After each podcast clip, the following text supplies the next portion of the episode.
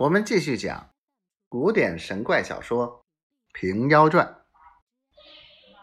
后来十五路军州表彰都奏得有天书，天子不知哪一个是真是假，倒疑心起来。有参知政事丁谓也为着产宁主得宠，与王钦若两个争权，访出了朱能挟诈欺君。密里奏与真宗，真宗就将丁谓替了王钦若之职，差使臣去拿那朱能问罪。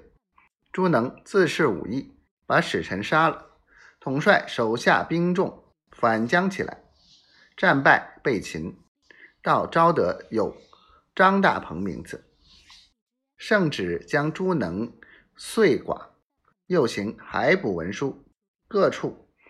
哀获奸人张大鹏，因此张大鹏又向江南飘荡，改名张鸾，自号冲霄处士。他有一身法术，哪一处不去了？常言道：“官无三日紧。”过了几年之后，这事便懒散了。张鸾在江湖上打听得真宗所生皇子今已长成。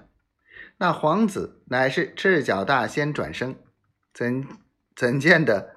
原来真宗二十一岁上登基，宫中尚无皇嗣，御制著文，颁行天下，令各处名山宫苑修斋设真，祈求上帝。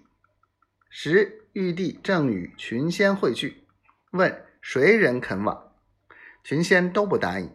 只赤脚大仙笑了一笑，玉帝道：“笑者未免有情，即命降生宫中，与李宸妃为子。身后昼夜啼哭不止，欲榜招衣。有个道人向内侍说：‘贫道能止儿啼。’真宗招入宫中，抱出皇子，叫他诊视。道人向皇子耳边说道。”莫叫莫叫，何似当初莫笑？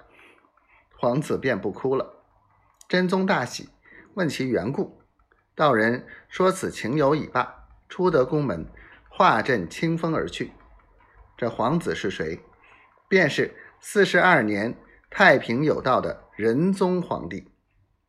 他在宫中只好赤脚，再不爱穿鞋袜，此其艳也。真宗。因感斋瞻灵验，愈加信奉，各处修复道家庙宇。